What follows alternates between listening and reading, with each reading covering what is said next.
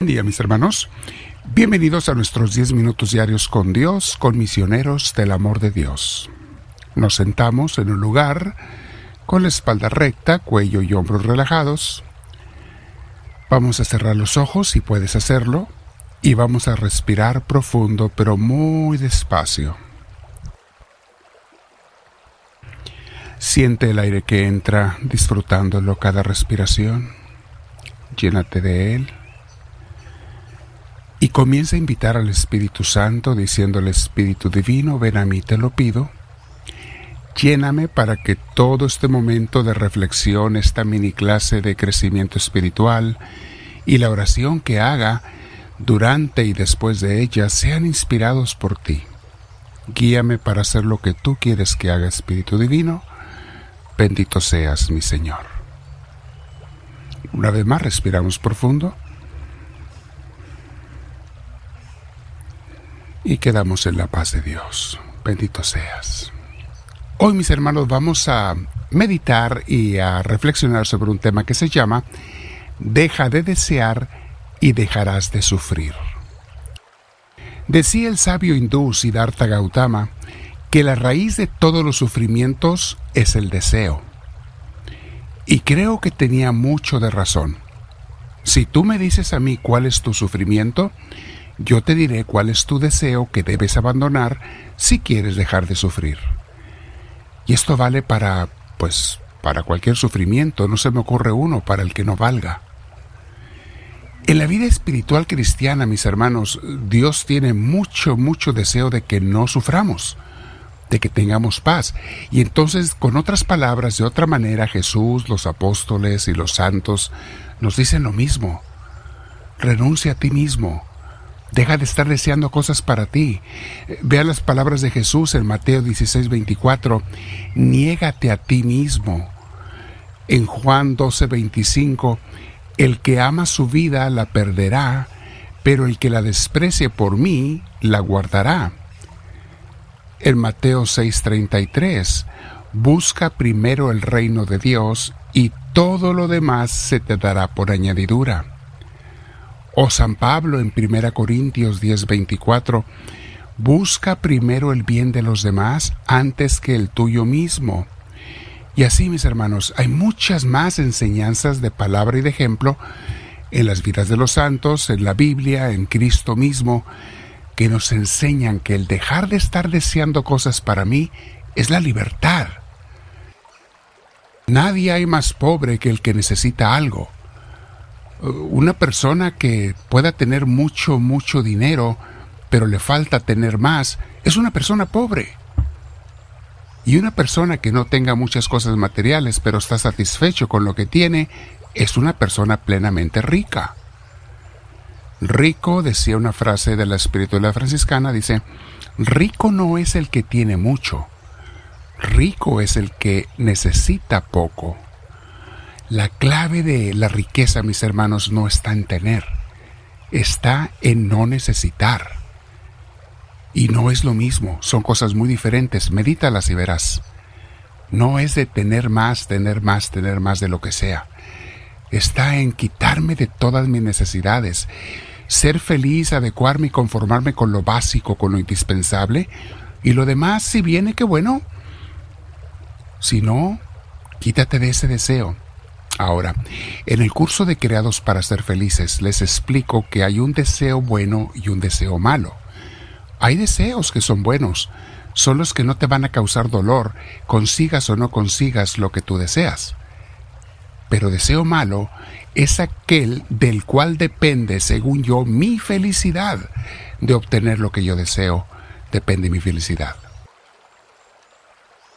Todas estas invitaciones cristianas, mis hermanos, nos llevan a una forma de vivir, que es la forma de Cristo, que nos enseña con su ejemplo y su palabra como nuestro Maestro principal. Nos está diciendo, deja de desear para ti, deja de pensar tanto en ti. Dios te proveerá lo que necesites, haz tu trabajo diario, cumple con tus responsabilidades y Dios te dará lo que te haga falta. Preocúpate de hacer la voluntad de Dios primero. No estés tan distraído o distraída con tantos deseos y ambiciones, etcétera, etcétera. Ya entienden por dónde va el mensaje, mis hermanos, que es un mensaje 100% cristiano. El libro Imitación de Cristo en el capítulo 32 habla de la abnegación de sí mismo y abdicación de todo deseo, de todo apetito. Dice así las palabras de Jesucristo.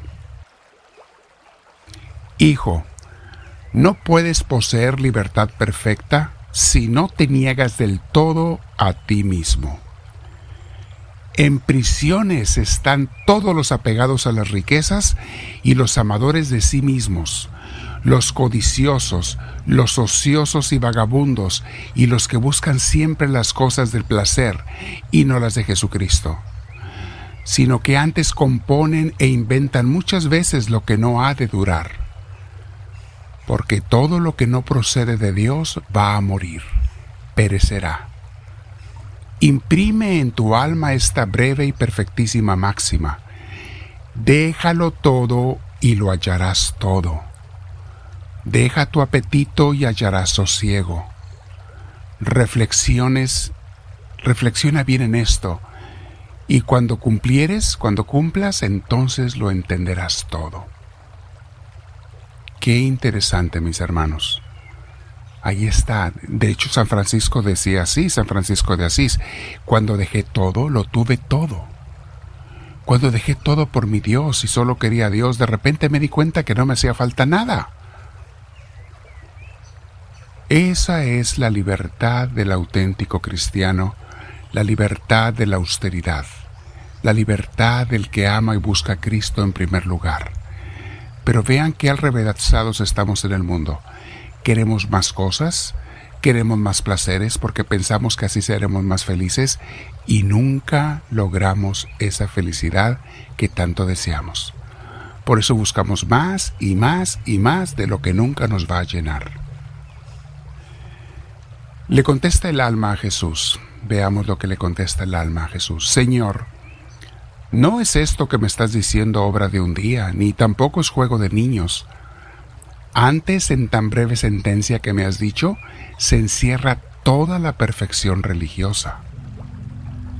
Jesucristo contesta, Hijo, no debes volver atrás, ni desanimarte al oír el camino de los santos. Antes debes esforzarte para cosas más altas, o a lo menos aspirar a ellas con un gran deseo. Ojalá hubieses llegado a tanto que no fueses amador de ti mismo y estuvieses dispuesto puramente a mi voluntad y a la del superior que te ha dado, que se te ha dado. Entonces me agradaría sobremanera y toda tu vida correría gozosa y pacífica. Aún tienes mucho que dejar, hijo, hija mía, que si no lo renuncias enteramente, no alcanzarás lo que pides. Para que seas rico, te aconsejo que compres mi oro, o sea, la sabiduría celestial que desprecia la complacencia humana en las cosas materiales. Muy sin importancia y pequeña les parece a los hombres la verdadera sabiduría celestial, puesta casi en olvido entre ellos, a casi nadie le interesa esta sabiduría. La verdadera santidad no sabe de grandezas de sí, ni quiere ser engrandecida en la tierra. Está en la boca de muchos, pero muy lejos de sus obras, siendo la santidad una perla preciosísima, escondida para la mayoría. Medita en estas palabras, mi hermana, mi hermano. Escucha qué es lo que Dios te quiere decir. Y dile al Señor conforme repasas esta breve clase y oración, dile, háblame Señor, que tu siervo te escucha.